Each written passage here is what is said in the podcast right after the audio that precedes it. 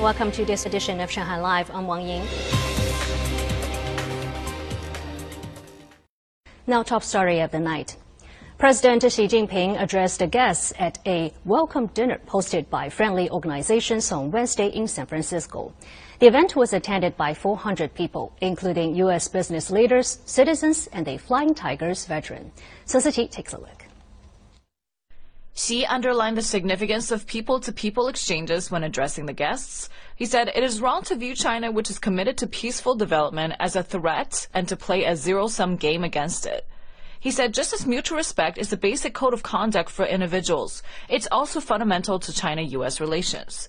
Both countries have a different path, but are the choice of their people and thus should be respected.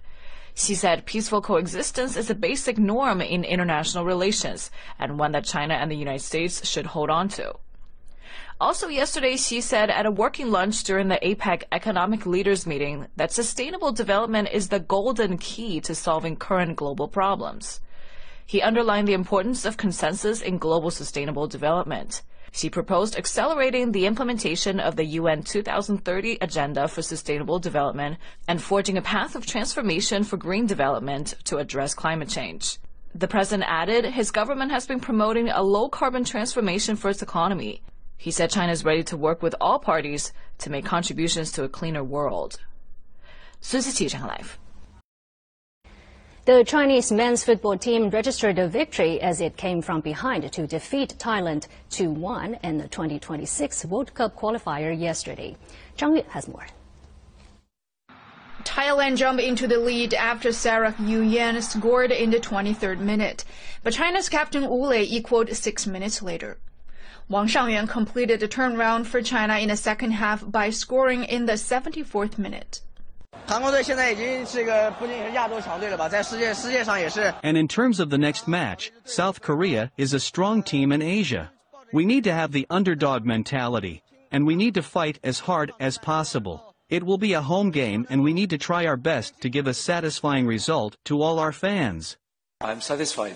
Also, we got some answers. As you see, our subs in second half raised the level of quality, solved some tactical problems, and finally brought uh, the winning goal. That's always uh, uh, big satisfaction for a coach.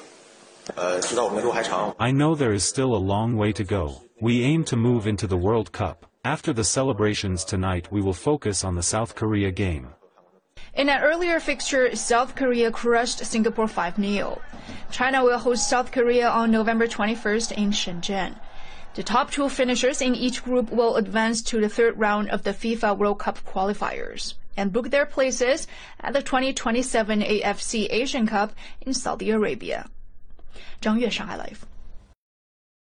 The Singapore Tourism Board unveiled a global campaign in September to attract more travelers.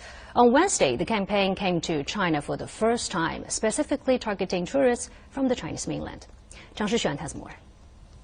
The new campaign the Singapore Tourism Board brought to China introduces not just the iconic well-known destinations, but also some hidden gems and the stories behind them.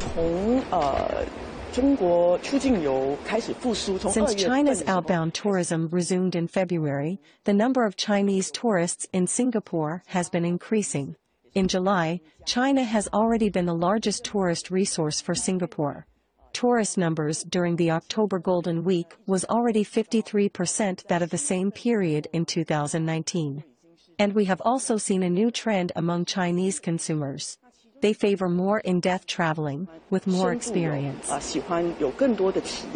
In the first nine months of the year, some 1 million Chinese tourists went to Singapore, recovering to 35% pre-pandemic numbers. 张世璇 Money Talks.